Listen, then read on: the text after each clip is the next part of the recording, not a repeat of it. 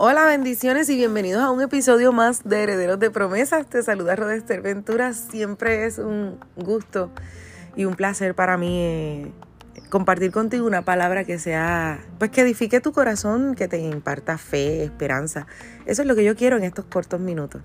Hoy quiero compartir contigo algo que mientras oraba y en mi devocional me impactó mucho, me ministró mucho y qué bueno, porque si el Señor me ministra, a mí me gusta compartir lo bueno que el Espíritu Santo me da. Así que, eh, para hacerte un resumen, estaba leyendo eh, la vida la vida de Jacob, de José, ustedes saben que José es uno de mis personajes preferidos y por, por eso es que eh, pude escribir el libro Mi túnica de colores. Pero no vengo a hablarte de José como tal, sino que después que pasa todo eso, que, que José perdona a sus hermanos, que se trae a su familia a Egipto, que, que se convierte en, un ente de bendición para su familia y para, y para su generación. La palabra dice que él pudo ver hasta la tercera generación de, su hijo Efraín y, y hasta nietos de, parte de Manasés se criaron en su rodilla. Dice que José vivió 110 días, pero me topé con, con unas palabras que él le dijo a sus hermanos que las encontré proféticas y las hice mía y quiero quiero compartirlo contigo y quiero que también las hagas tuyas. En el capítulo 50 de Génesis, verso 24, José le dijo a sus hermanos, yo voy a morir, mas Dios ciertamente os visitará y os hará subir de esta tierra a la tierra que juró a Abraham, a Isaac y a Jacob. Y ahí es donde quiero eh, detenerme, porque muchas veces nosotros exponemos delante de la presencia del Señor peticiones que tenemos y el Señor nos ha dado promesas y, hay promesas de Dios que tú las vas a ver, que tus ojos mirarán aquello que tanto Él te ha prometido, pero hay otras que tú no las vas a ver, pero la, quien las va a experimentar, quien las va a ver, quien va a ser testigo de eso, va a ser tu generación, van a ser los tuyos. Eh, el Señor nunca nunca va a echar a tierra aquello eh, por lo cual él, él, te habló, aquello que Él te prometió.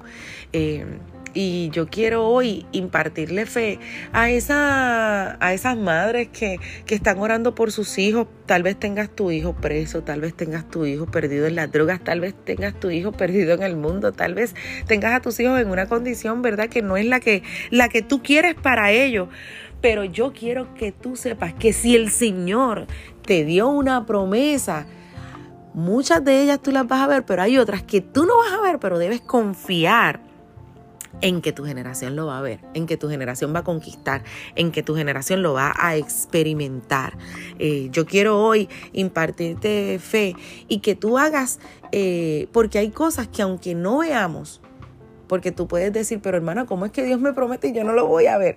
Bueno, vuelvo y te repito, hay cosas que, mira, hay cosas que el Señor a mí me ha hablado eh, y, y desde niña yo las he guardado en mi corazón.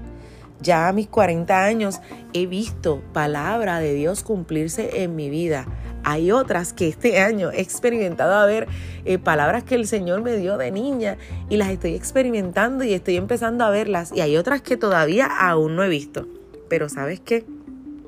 Yo me he encargado de algo me he encargado de sembrar esa palabra y ese sueño y esas promesas en la vida de mi familia, en el corazón de mis hijas, en el corazón de mi esposo.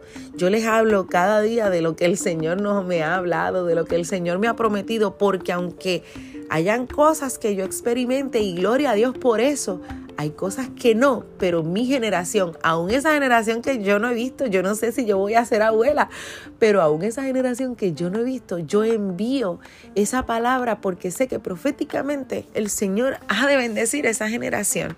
Y yo quiero que hoy tú hagas tuya esta palabra y te encargues de sembrar en los tuyos las promesas de Dios para tu vida, como hizo José. José le dijo a sus hermanos, yo voy a morir, mas Dios ciertamente os visitará. Declara esa palabra sobre tus hijos, declara esa palabra sobre tus nietos. Y si no tienen nietos, sobre esos nietos que no has visto, decláralo.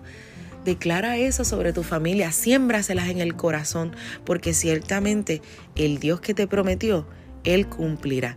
Así que hoy yo quiero también dejarte entender que hay veces que nosotros tenemos que dejar cosas porque en el camino, dejar cosas que mueran en el camino, dejar cosas atrás, dejar, dejar el pasado atrás, perdonar, porque, porque muchas veces tenemos que morir a nosotros, tenemos que morir a, a nuestras pasiones, tenemos que morir a veces a nuestros propios eh, deseos eh, y dejar nuestro futuro, nuestra, nuestro porvenir, dejarlo en las manos del Señor, confiar en el Señor.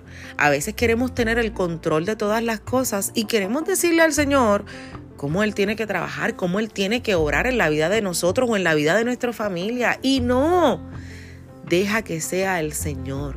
Así que la muerte, velo como algo profético y siembra en el corazón de tus hijos, siembra la palabra que el Señor te ha prometido, siembra las promesas que el Señor te ha dado. Así que en esta mañana quiero motivarte, quiero invitarte a que digas conmigo proféticamente, yo voy a morir, mas Dios ciertamente os visitará y os hará subir de esta tierra a la tierra que juro. O sea, yo voy a morir, pero mi generación va a conquistar yo voy a morir, pero mi generación va a recibir las promesas de Dios. Yo voy a morir, pero mi, generación entrará a la tierra prometida. Yo voy a morir, pero el Señor, el Dios de la gloria, va a visitar a tu familia y a toda tu generación. Que el Señor añada mucha bendición a tu vida. Te envío un fuerte abrazo. Y recuerda, por favor, ayúdame a ser viral el amor de Jesús.